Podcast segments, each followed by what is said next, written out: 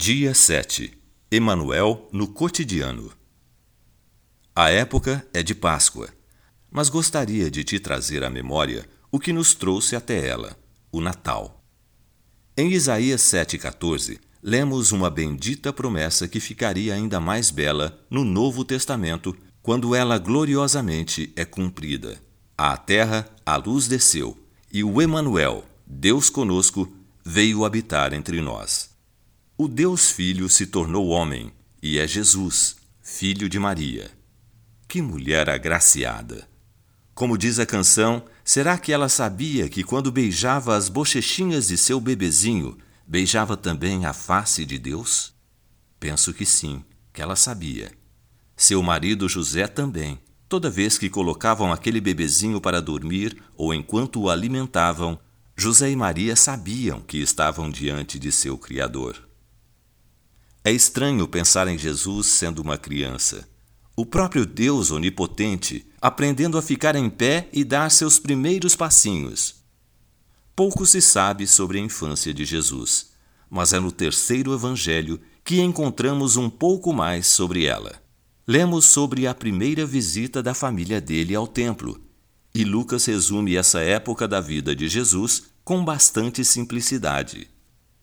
O menino crescia e se fortalecia, enchendo-se de sabedoria, e a graça de Deus estava sobre ele. Lucas 2:40. Então, como saber o que Jesus fez antes de seu ministério começar? Jesus teve irmãos, filhos de Maria e José. Ora, sabemos que relacionamentos com irmãos envolvem várias emoções. Jesus teria tido que disputar pelo último pedaço de bolo com os seus irmãos? Será que ele perdeu essa disputa por ser o irmão mais velho e ter que deixar o pedaço para os mais novos? Isso mesmo, Jesus era o irmão mais velho. Provavelmente ele teve que ajudar seus pais a ensinar seus irmãos a andar, falar.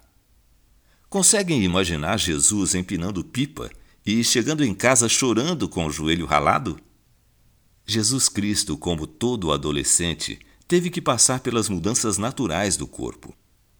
Jesus pode ter tido espinhas e sofrido com o incômodo que elas provocam. Sim, ele teve que cortar as unhas do pé e aparar a barba. Jesus se cansava durante o dia com os afazeres e dormia igual uma pedra à noite. O homem-deus usava o banheiro. Como carpinteiro, provavelmente Jesus teve que lidar com clientes. Ele pode ter suportado a insatisfação de sua clientela. Jesus teve que obedecer prazos.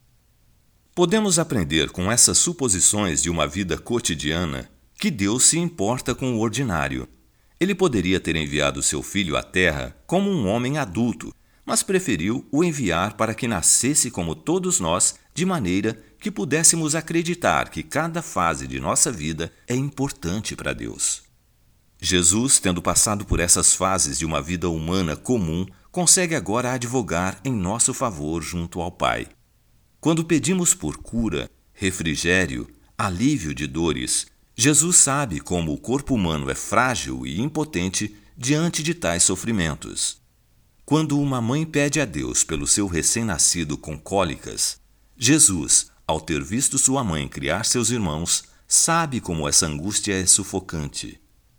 Quando um pai de família pede por um emprego, Jesus viveu, provavelmente, tempos de poucos clientes na carpintaria e então pode sentir a necessidade de trazer o pão de cada dia à mesa.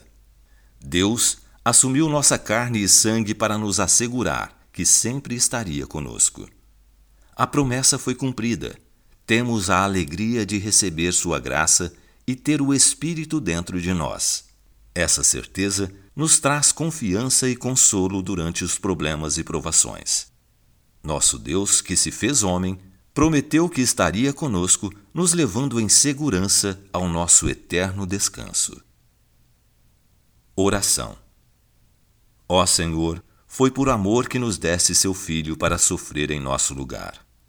Foi por amor que o Filho se humilhou e fez-se homem, para que fosse assassinado mas ressuscitou no terceiro dia e, em amor, está ao seu lado, preparando-nos descanso eterno.